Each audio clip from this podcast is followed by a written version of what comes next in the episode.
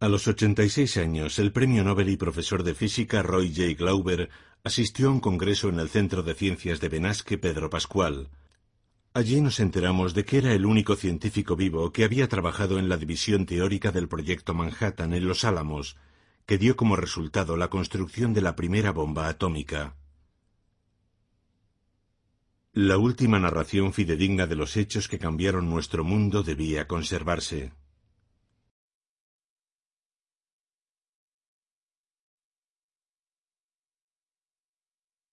Una grabación improvisada de la conversación con Glauber se convirtió en la base del siguiente documental.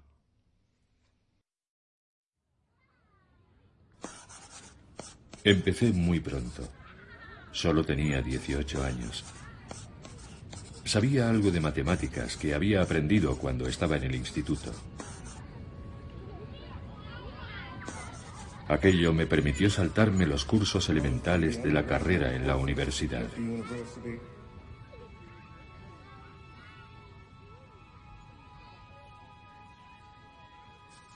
Alguien de Washington vino a buscarme. Había una gran escasez de talento científico en 1943. Me invitaron a ir allí, pero no me dijeron en qué estaban trabajando, ni tampoco el lugar al que iban a llevar a los que habíamos sido elegidos. Debíamos enviar todas nuestras posesiones a algo llamado Apartado de Correos 1663 en Santa Fe, Nuevo México. Esa era la única pista. Así que enviamos nuestras cosas por ferrocarril al apartado de correos 1663, que por supuesto era una dirección ficticia. Esa es la historia.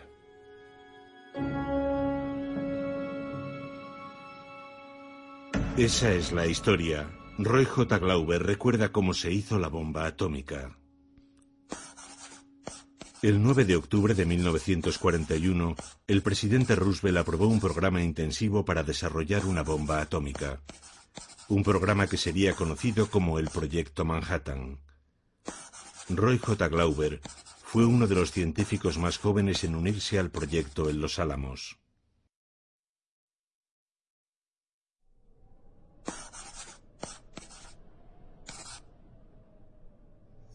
Estábamos aislados en medio de ninguna parte.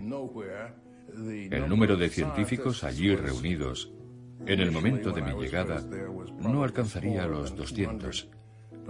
Habían sido divididos en grupos separados dedicados a trabajos distintos con objetivos diferentes. La dificultad de muchos de los problemas rozaba el ridículo. Algunos, de hecho, eran imposibles de resolver. Todo el trabajo técnico se llevaba a cabo en la denominada área técnica, una sección circundada por una valla de separación a la que solo se podía acceder con una identificación especial. El pequeño pueblo que rodeaba esa zona tendría tal vez unas mil personas en total, en su mayoría familias jóvenes. Casi todos los miembros del proyecto, pese a su juventud, llevaban casados unos cuantos años. Su proceso reproductivo era mucho más fecundo y provechoso que cualquier proceso ocurrido en el laboratorio. El ejército engendraba en aquellas instalaciones más y más bebés. La policía militar tenía una sección conectada con el laboratorio y todo estaba rodeado por una gran valla. Las vallas eran casi innecesarias, porque aquel inmenso territorio estaba cruzado por enormes cañones infranqueables. Solo se podía llegar allí por una única carretera.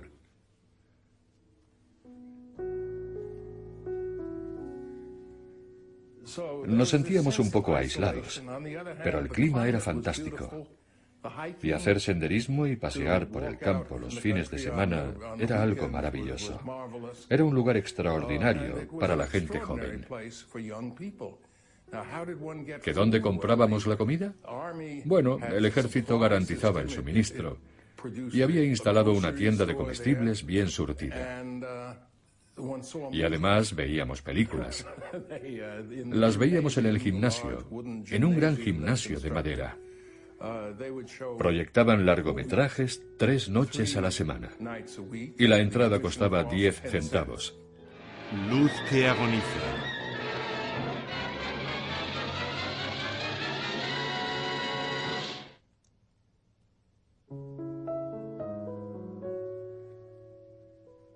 Todos los salarios eran bajos en aquellos tiempos preinflacionistas. Mi salario al principio, el primer año, era de 25 dólares a la semana. De ahí tenía que separar una cantidad para pagar la comida. Me gastaba unos 14 dólares a la semana, pero la comida era excelente. Además, los que no pertenecíamos al ejército debíamos pagar el alquiler a una especie de agencia gubernamental. No recuerdo cuánto era, tal vez unos 20 dólares al mes.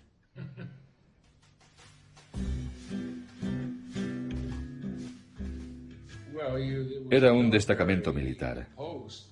Así que no podías comprar una cerveza con una graduación superior a 3,2, un porcentaje alcohólico bastante bajo.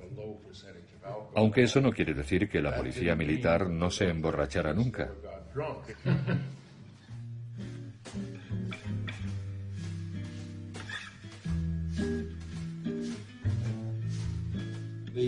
En las fiestas a las que asistían muchas personas, no había una cantidad significativa de alcohol, pero al menos sí había una ponchera.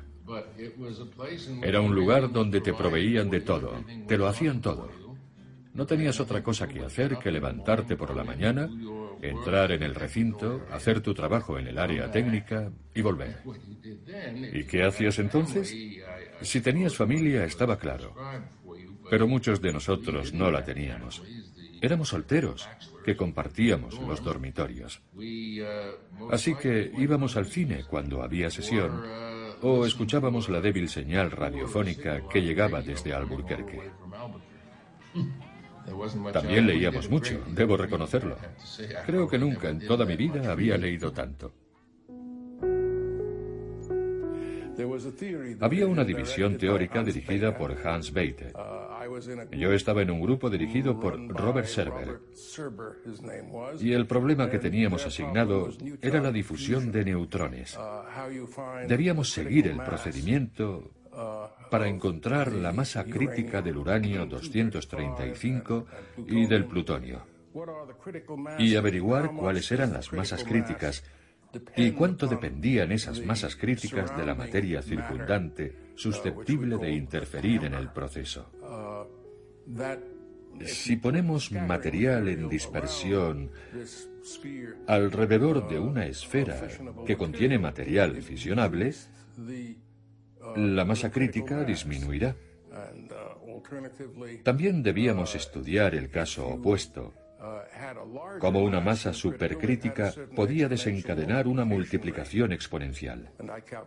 Yo resolví muchos de aquellos problemas. No era un puesto que presentara un gran desafío. Eran problemas matemáticos bien definidos que casi podía resolver mientras leía el periódico. La atmósfera era muy buena. Nos informaban de todos los avances. El laboratorio trataba de evitar que la información se filtrara al exterior y hacían grandes esfuerzos para conseguirlo. Pero el intercambio de ideas entre los científicos que trabajábamos en el proyecto era extraordinario. Algo impensable en primera instancia cuando el general Groves asumió el mando del proyecto. El general defendía la idea de que nadie debía saber nada de lo que los demás estaban haciendo. Pero Oppenheimer y los científicos jefes consiguieron persuadirle, tras muchas dificultades, de que esa manera de proceder no funcionaría nunca y de que el progreso depende de que todos los que trabajen en la resolución de un problema contribuyan con sus ideas.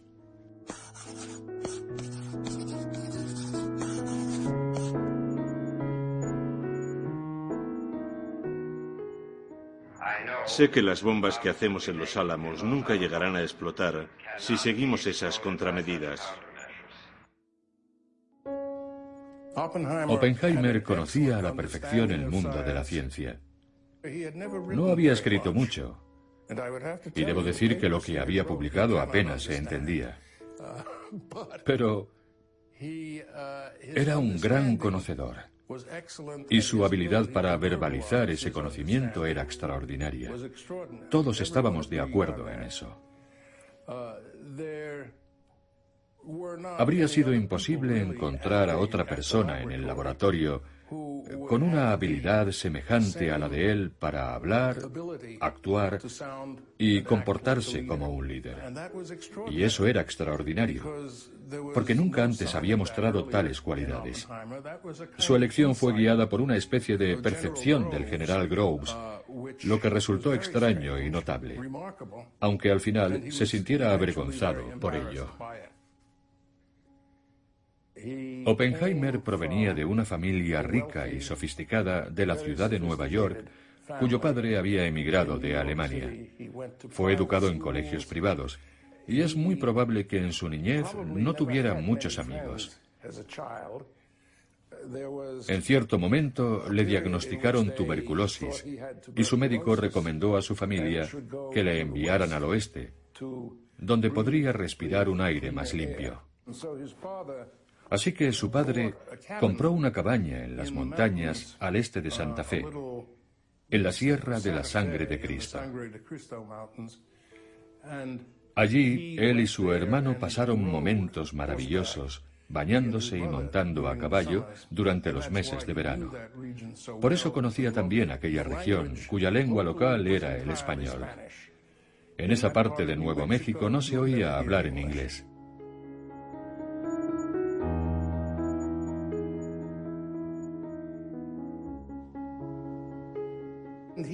Había aprendido sánscrito en la universidad y gracias al conocimiento de esta lengua desarrolló un gran interés por las escrituras hindúes y lo que él creía un conocimiento muy profundo de esa cultura.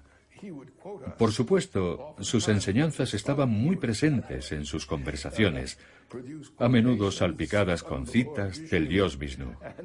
Y no tenías más remedio que respetarlo. ¿Qué otra cosa podías hacer? Era muy culto. Y además leía con fluidez en tres idiomas. Su interés literario era muy superior a la media imperante en el complejo de los Álamos. Los investigadores, en su mayoría, éramos norteamericanos primitivos cuando no cavernícolas. Éramos personas que hacían cosas prácticas de manera práctica y carecíamos de aquellos intereses intelectuales románticos, algo que en él nos resultaba divertido, pero que también respetábamos. Es la primera vez que lo he visto, pero desearía mantenerlo en secreto, ya que hemos invertido 50 millones en esa prueba. El general Groves era un militar no demasiado bien informado en muchos campos. Tenía un conocimiento nulo de la ciencia y pensaba que la mayoría de los físicos estaban locos. Sin embargo, pronto comprendió que necesitaba a alguien que pudiera hablar con él le informara de todo lo que necesitaba saber para el éxito del proyecto y al mismo tiempo inspirara respeto a toda aquella cuadrilla de extraños científicos. Y debo decir que, aunque entre el equipo de los Álamos había mentes extraordinarias, Oppenheimer era la única persona que podía encajar en aquel papel. Groves y Oppenheimer trabajaron juntos y compenetrados de un modo que yo nunca pude entender. Porque Groves no era el tipo de persona que Oppenheimer habría elegido como amigo o colaborador. Pero sentía que tenía la responsabilidad de seguir informando a Groves y de asegurarse de que éste tomara las decisiones correctas. Y lo hizo. No creo que hubiera allí nadie más que pudiese haberlo hecho.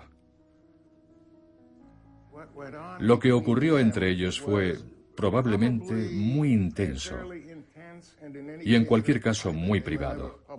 Nunca lo hicieron público. pero lograron crear una especie de personalidad conjunta, algo que resultó muy beneficioso para el proyecto de los Álamos.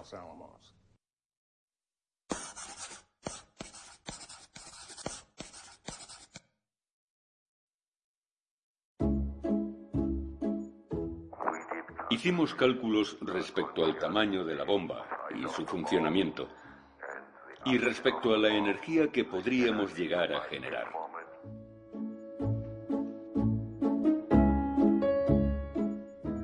Beite era en muchos sentidos la persona más extraordinaria del proyecto. Poseía una especie de versatilidad teórica que resultaba impresionante. Podía calcular cualquier cosa, incluso problemas complicados con dos o tres incógnitas, utilizando operaciones sencillas. Tenía una imaginación maravillosa como teórico y sin duda entendía la física teórica mejor que cualquiera de los científicos que colaboraban en el proyecto. Había otros dotados de un gran talento en esta materia, pero ninguno de ellos era comparable a él. Esta revolución, la revolución del cerebro electrónico, fue iniciada por Johnny von Neumann. Edward Teller era un jefe rival. Cuando me incorporé al proyecto de los Álamos, vi el nombre de Teller escrito con tiza al lado de un despacho vacío. Teller, cuando fue informado de que no sería el líder de la división teórica, se enfadó mucho. Se fue muy contrariado y desapareció durante un mes o dos. Cuando volvió, Oppenheimer le animó a formar un grupo propio, una división comandada por él que no estaría a las órdenes de Beite. Esa división tendría una única tarea, tratar de encontrar un modo de iniciar una reacción termonuclear utilizando el deuterio, un isótopo estable del hidrógeno. Teller comenzó a trabajar y se desvinculó por completo del resto del laboratorio. Era un hombre que disfrutaba siendo arrogante. Y el pequeño grupo que comenzó a dirigir apenas alcanzó algunos logros.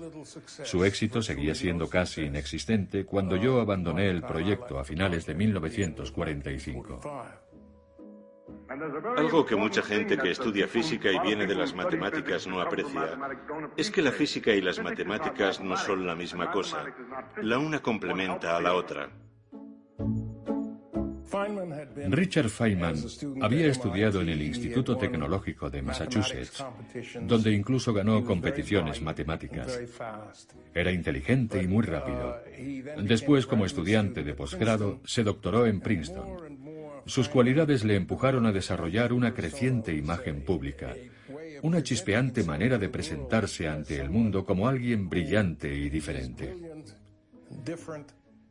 Feynman era una fuente inagotable de historias divertidas.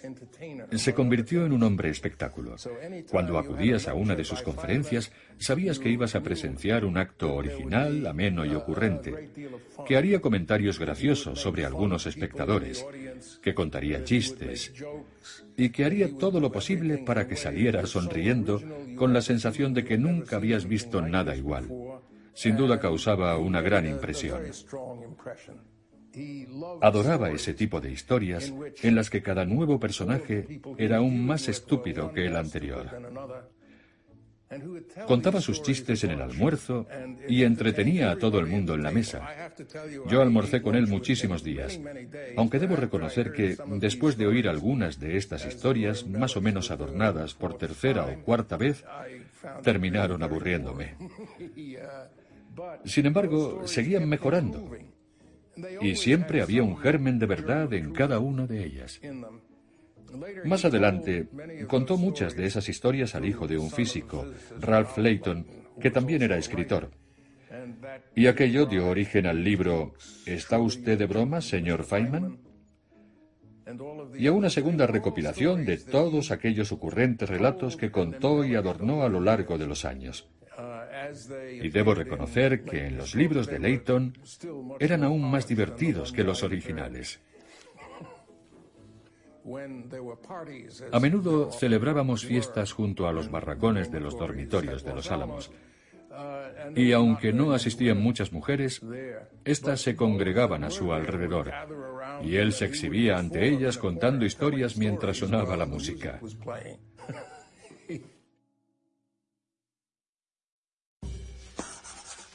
¿Qué están haciendo allí?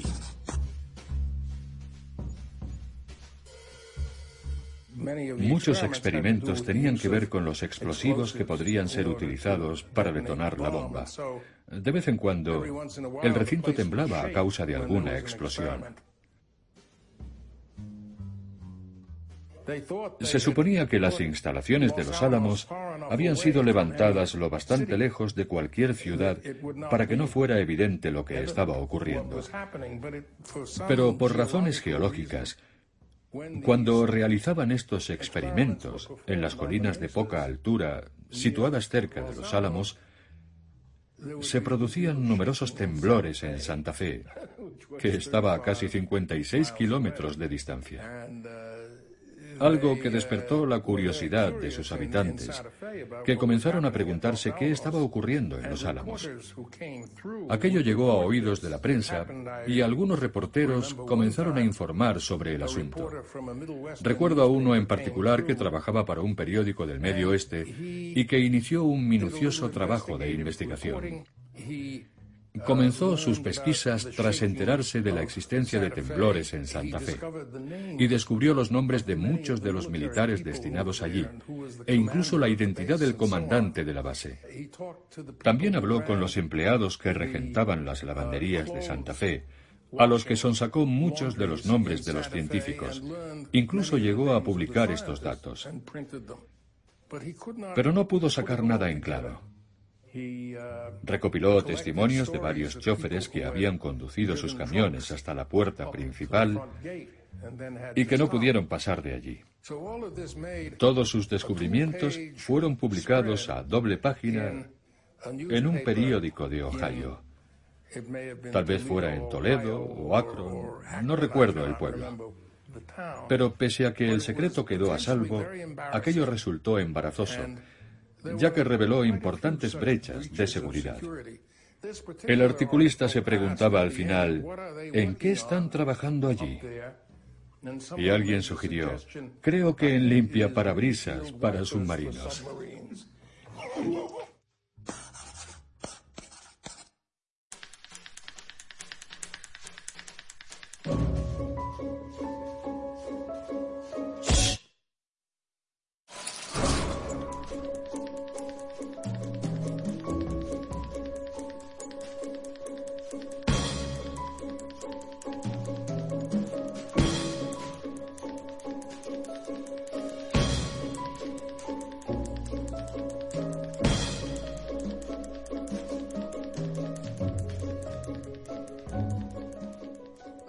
Tenían mucho cuidado con el lenguaje y evitaban la utilización de palabras como bomba, un término que nadie pronunciaba dentro del recinto.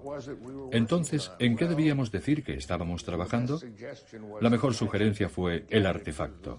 El artefacto era el sinónimo de la bomba nuclear. La intención era que no significara nada para el personal no autorizado. También fue introducido otro elemento de engaño en la terminología usada en el proyecto, tomando el título de una famosa novela policíaca de Dasil Hammett, de Zinman, El hombre delgado.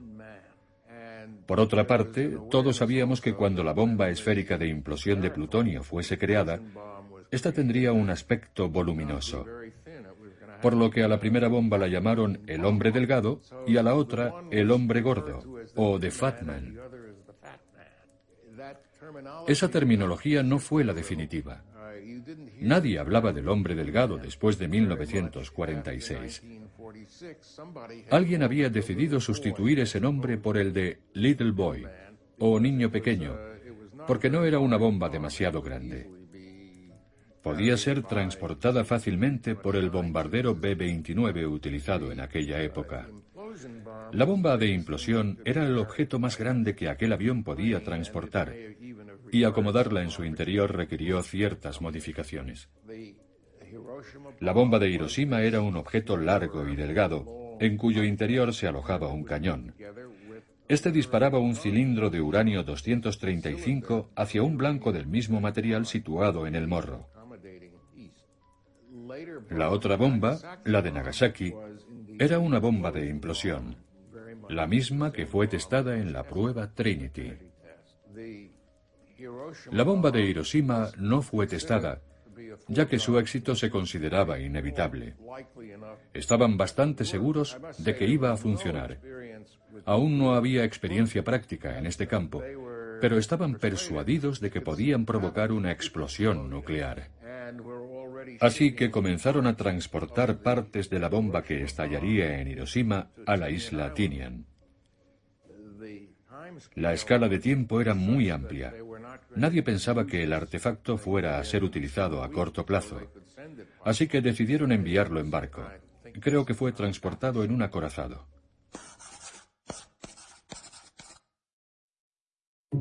Trinity, el amanecer de la era atómica. Trinity fue el nombre en clave elegido por Oppenheimer para el ensayo y el emplazamiento de la primera explosión nuclear provocada por el hombre. Oppenheimer fue influido por los poemas de John Donne. En Occidente y Oriente, en todos los mapas, yo soy uno, uno solo, y la muerte toca la resurrección.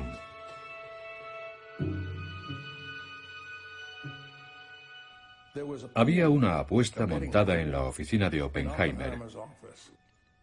Podías apostar, no recuerdo cuánto era, si dos dólares o cinco dólares.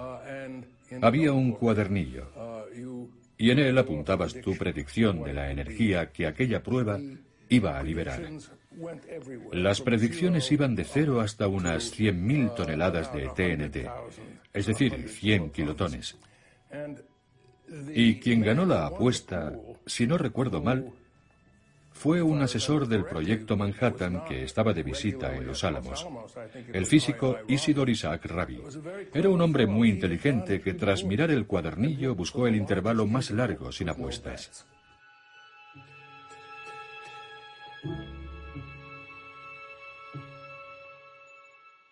La gente no tiene sentimientos fundamentales de gratitud no siente la gloria del nacimiento de los Estados Unidos. Como teórico, yo no formaba parte de los planes del experimento, pero tres colegas de mayor rango me invitaron a subir a un vehículo en el que ascendimos hasta la cima de una montaña en Albuquerque. Desde allí podíamos disfrutar de una panorámica de unos 120 o 140 kilómetros. La explosión se produjo más lejos de lo que esperábamos y el flash inmediato quedó oculto tras una colina. Pero de repente el cielo comenzó a iluminarse desde abajo. Y aunque había nubes, pareció como si el sol hubiera salido por el sur. 5, 4, 3, 2, 1. 16 de julio de 1945 a las 5 horas 29 minutos 45 segundos.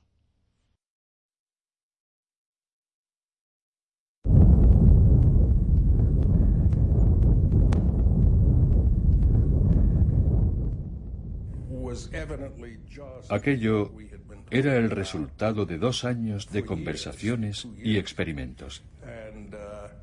Y desde luego fue algo que nos asustó a todos. Durante el mes siguiente guardamos un silencio absoluto. Creo que fue a mediados de julio, en la madrugada que siguió al 15 de julio de 1945.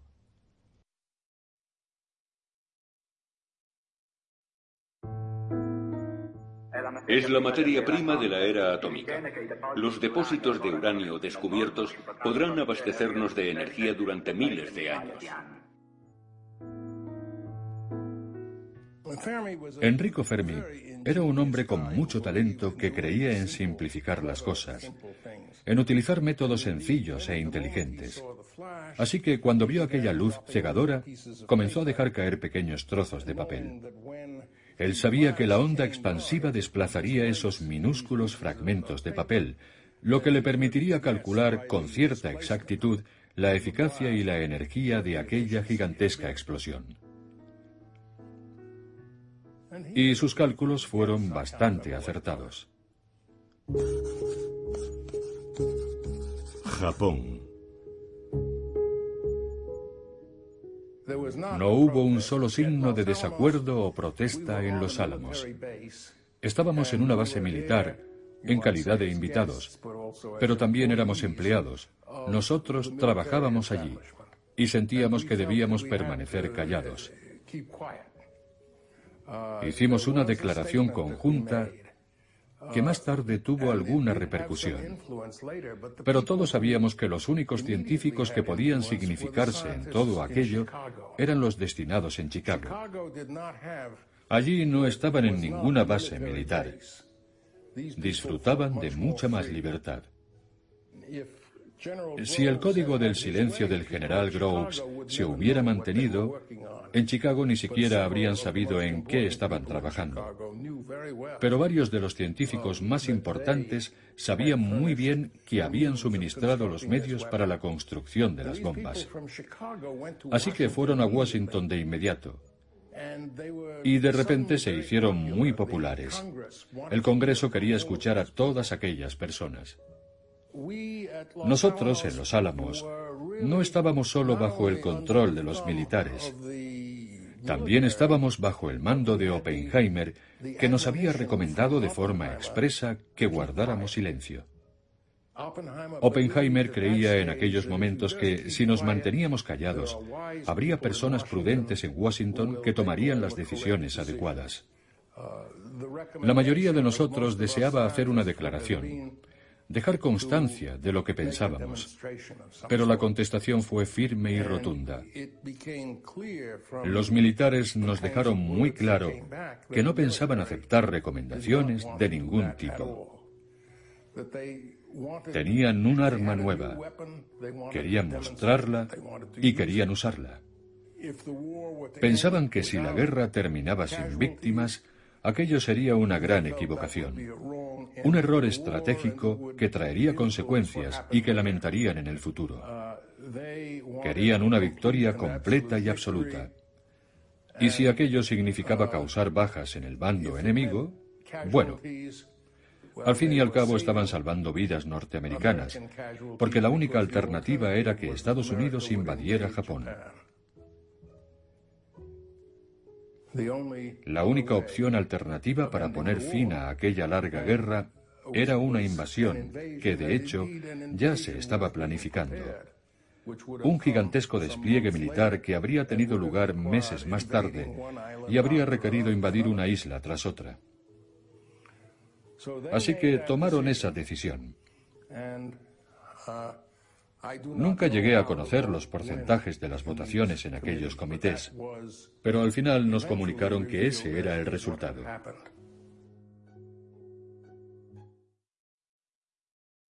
Bomba Little Boy, Hiroshima, 6 de agosto de 1945.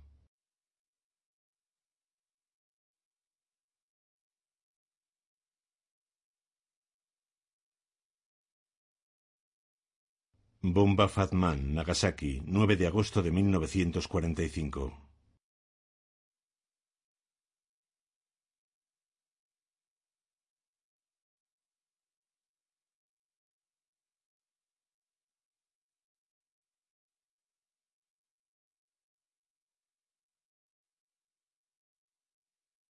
Rendición de Japón, USS Missouri, 2 de septiembre de 1945.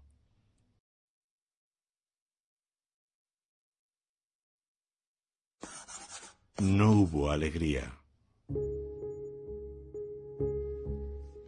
No hubo ninguna muestra de alegría tras la explosión de la bomba. Al menos ninguna que yo supiera. Pero de repente nos dieron plena libertad para comunicarnos sin restricciones con el exterior. Así que aquella mañana, cuando salí de allí, me encaminé a una pequeña oficina de telégrafos. Y allí cursé un telegrama de unas cinco palabras a mis padres, que ni siquiera habían oído la noticia en el momento de la recepción. Por aquel entonces los telegramas se leían por teléfono. No lo repartían muchachos montados en bicicletas, que es la imagen popular que todos tenemos en la cabeza. Escucharon el texto a primera hora y no comprendían lo que significaba porque aún no habían leído el periódico ni escuchado la radio. Incluso se asustaron al escuchar algo como Soy yo, mamá.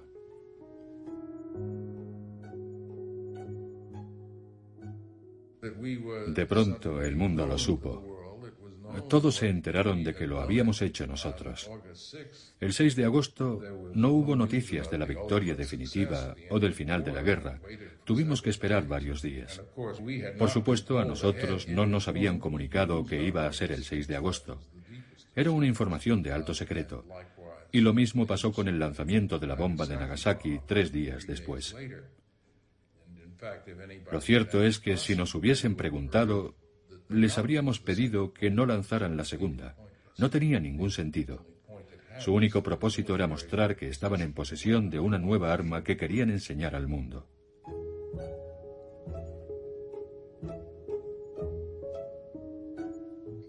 No debemos olvidar que ataques aéreos tan destructivos como aquel, e incluso más crueles, eran algo rutinario.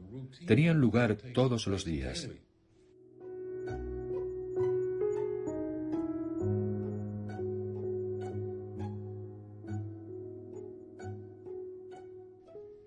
Aquella operación necesitó tan solo tres aviones, de los cuales solo uno transportaba la carga explosiva. En otros ataques había cientos de aviones que en ocasiones llegaban al millar, aniquilando las ciudades japonesas con bombas incendiarias.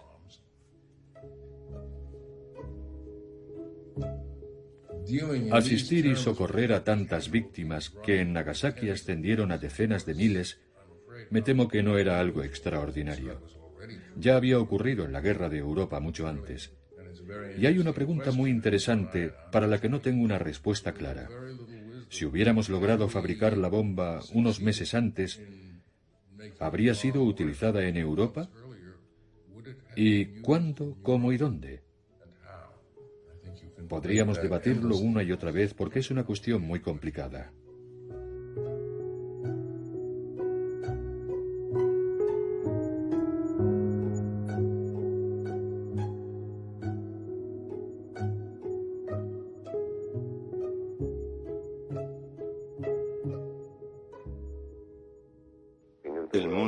Sería el mismo. Algunos rieron. Otros lloraron. La mayoría guardó silencio.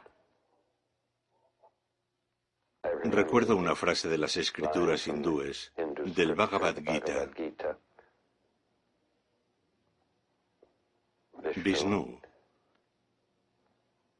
está intentando persuadir al príncipe para que cumpla con su deber. Y para impresionarlo, toma su forma con múltiples brazos y dice, me he convertido en la muerte, en el destructor de mundos. Supongo que todos pensamos más o menos lo mismo.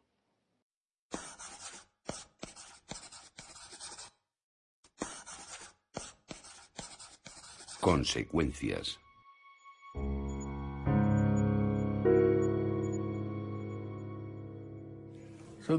Los últimos meses de 1945 fueron extraños e intensos. Los científicos que trabajaban en Chicago e incluso unos pocos de Oak Ridge fueron a Washington con la intención de explicar al Congreso todo lo que sabían sobre las armas nucleares. Los científicos de los Álamos permanecimos muy callados porque estábamos viviendo en una base militar y porque Oppenheimer pensaba que si nos manteníamos callados, todo iría bien. Sentíamos un gran respeto por el ministro de Defensa Henry L. Stimson y confiábamos en Oppenheimer. Pero al final, el debate sobre el rumbo que debía tomar la producción de armas estratégicas se encendió tanto que ya no pudimos permanecer más tiempo en silencio y elaboramos una declaración para el presidente Truman que aunque nunca se hizo pública, se convirtió en la base de la declaración presentada por el propio Harry Truman, en la que expresaba el deseo de Estados Unidos de instaurar un control internacional de la energía atómica y las armas nucleares. Fuimos influyentes en ese sentido. Una vez hecha la declaración, varios científicos de los Álamos fueron a Washington para defender el caso directamente. Durante los dos años siguientes se realizaron grandes esfuerzos para la creación de una autoridad que garantizara el control de la energía atómica en Norteamérica y en el ámbito internacional. Hubo propuestas magníficas, pero ninguna de ellas llegó a buen puerto. Los rusos siempre ponían obstáculos en el camino. Primero querían desarrollar el arma ellos mismos. Ya habría tiempo después para empezar a hablar.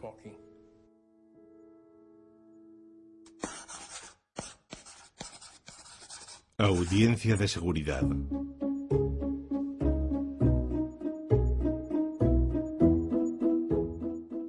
En los años inmediatos de posguerra, Oppenheimer fue una figura singular en Norteamérica. Personajes de todo rango y condición querían conocerle y ser vistos y fotografiados junto a él. Le entrevistaban, le idolatraban, como se suele decir. Continuamente veía su foto en todas partes. Era un héroe norteamericano. Pronto se convirtió en alguien muy influyente. Oppenheimer daba su opinión y ésta tenía un gran poder de persuasión en el mundo científico. Pero también había otras personas muy influyentes en Norteamérica y algunas de ellas manifestaban abiertamente su desconfianza hacia Rusia. Proclamaban que nunca se podría alcanzar un acuerdo con ellos y que lo único que el país podía hacer era armarse hasta los dientes. Edward Teller, que había mantenido ese punto de vista desde el principio, seguía intentando persuadir a los dirigentes de Washington de que incrementaran su esfuerzo armamentístico y fabricaran un arma termonuclear, la bomba de hidrógeno. Los científicos rusos terminaron fabricando esa bomba. Y aquello aterrorizó a todo el mundo. Truman no tuvo otra opción. Tuvo que lanzarse hacia adelante a toda velocidad para que su país dispusiera cuanto antes de la bomba de hidrógeno.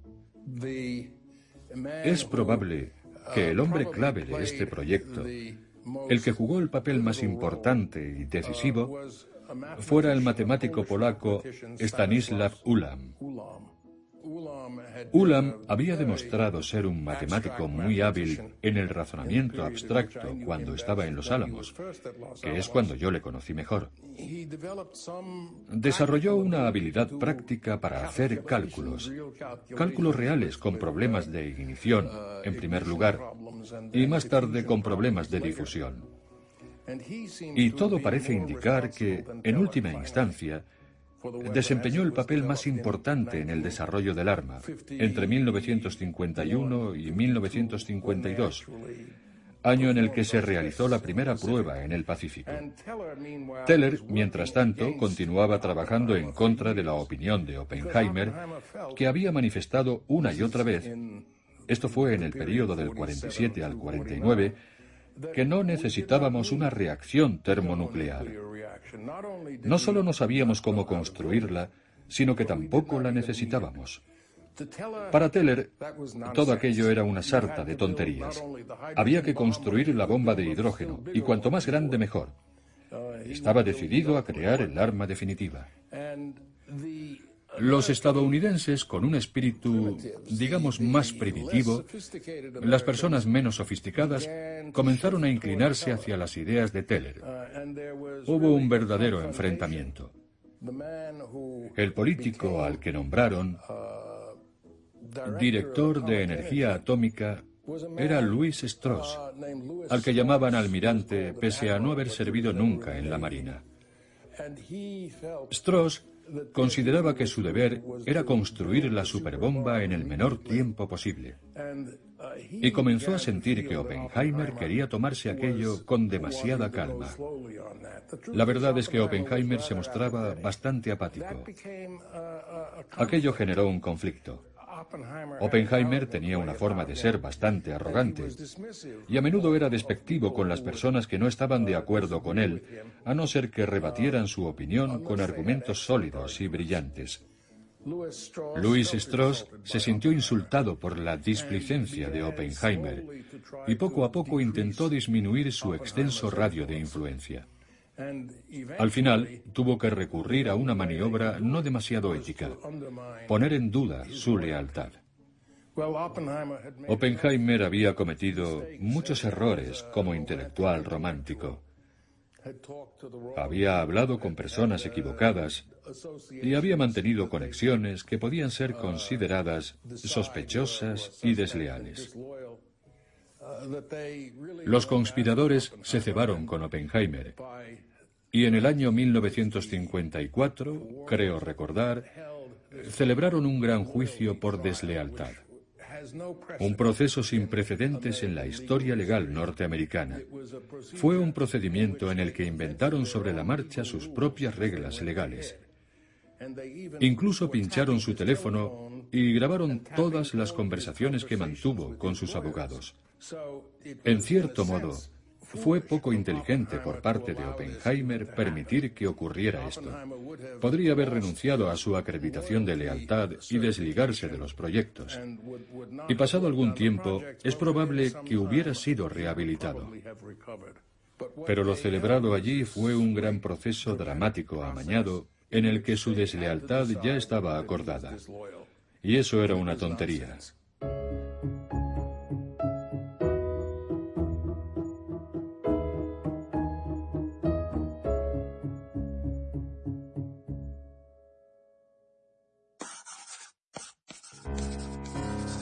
Caminos divergentes.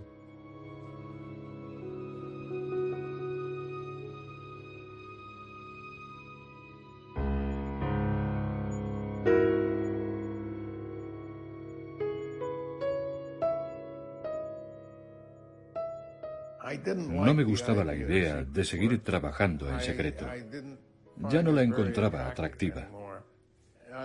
Por otra parte, descubrí que mis colegas competían duramente unos contra otros para entrar. Era su manera de conseguir poder e influencia. Y esa no era la clase de poder e influencia que yo quería. Sentía que ya había estado allí, que no quería hacer esa clase de cosas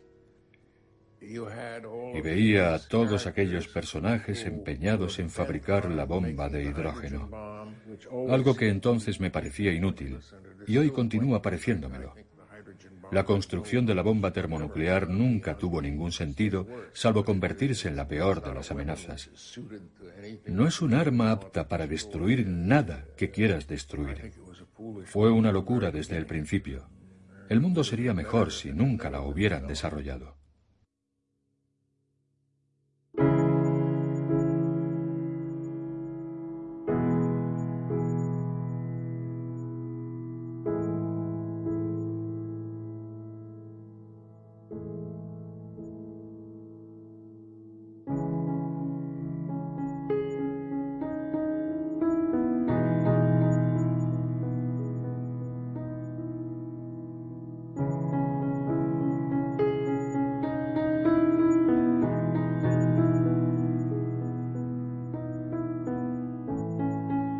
Isla Eluyelav, 1 de noviembre de 1952.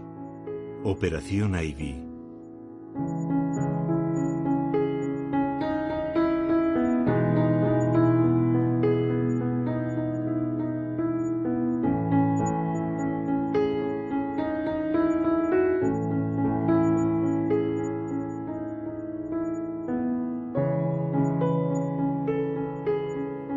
La energía liberada fue 700 veces mayor que en Hiroshima. Yo me desligué del proyecto. Y después de 1945 no quise tener ninguna relación con aquel asunto. Enrico Fermi recibió el Nobel en 1938 por demostrar la existencia de nuevos elementos radiactivos producidos por la irradiación de neutrones. Hacia el final de su vida, cuestionó nuestra capacidad para gestionar con sabiduría la tecnología nuclear. Los logros de Oppenheimer incluyen trabajos sobre ondas moleculares, túneles cuánticos, estrellas de neutrones y agujeros negros. Víctima del macarcismo, recibió en 1953 el premio Enrico Fermi de manos del presidente Kennedy en un esfuerzo por rehabilitar su figura. El general Gross fue nombrado jefe del proyecto de armas especiales en 1947. Justo antes de su retiro, un año después, fue nombrado teniente general de forma retroactiva desde el 16 de julio de 1945, fecha de la prueba nuclear Trinity. Stanislav Ulam, además de sus contribuciones a la bomba termonuclear, destacó en los campos de informática, matemáticas y biología. Fue uno de los fundadores de los métodos de simulación de Monte Isidor Isaac Rabi recibió el Nobel en 1944 por la creación de la resonancia magnética. En sus últimos días, fue examinado en una máquina de última tecnología basada en su investigación. Nunca pensé que mi trabajo se convertiría en esto, declaró. Richard Feynman recibió el Nobel en 1965 por ser uno de los fundadores de la electrodinámica cuántica. Su ingenio y su incansable enfoque crítico ante el conocimiento establecido lo convirtieron en un científico famoso. Edward Teller se negó a trabajar con el grupo de Beite en Los Álamos, tras la guerra, presionó con vehemencia para que se iniciara la fabricación de la bomba de hidrógeno. En 1954 testificó contra Oppenheimer. Hans Bethe recibió el Nobel en 1967 por sus estudios teóricos de las reacciones nucleares y especialmente por sus descubrimientos de la producción de energía en las estrellas. Tras la guerra, fue una voz destacada contra la proliferación de las armas nucleares. Roy J. Glauber fue uno de los científicos más jóvenes de los Álamos. Trabajó en los cálculos de la masa crítica durante dos años y tras su marcha se licenció en Harvard en 1946. Glauber recibió el Nobel en 2005 por su contribución a la teoría cuántica de coherencia óptica. Esa es la historia.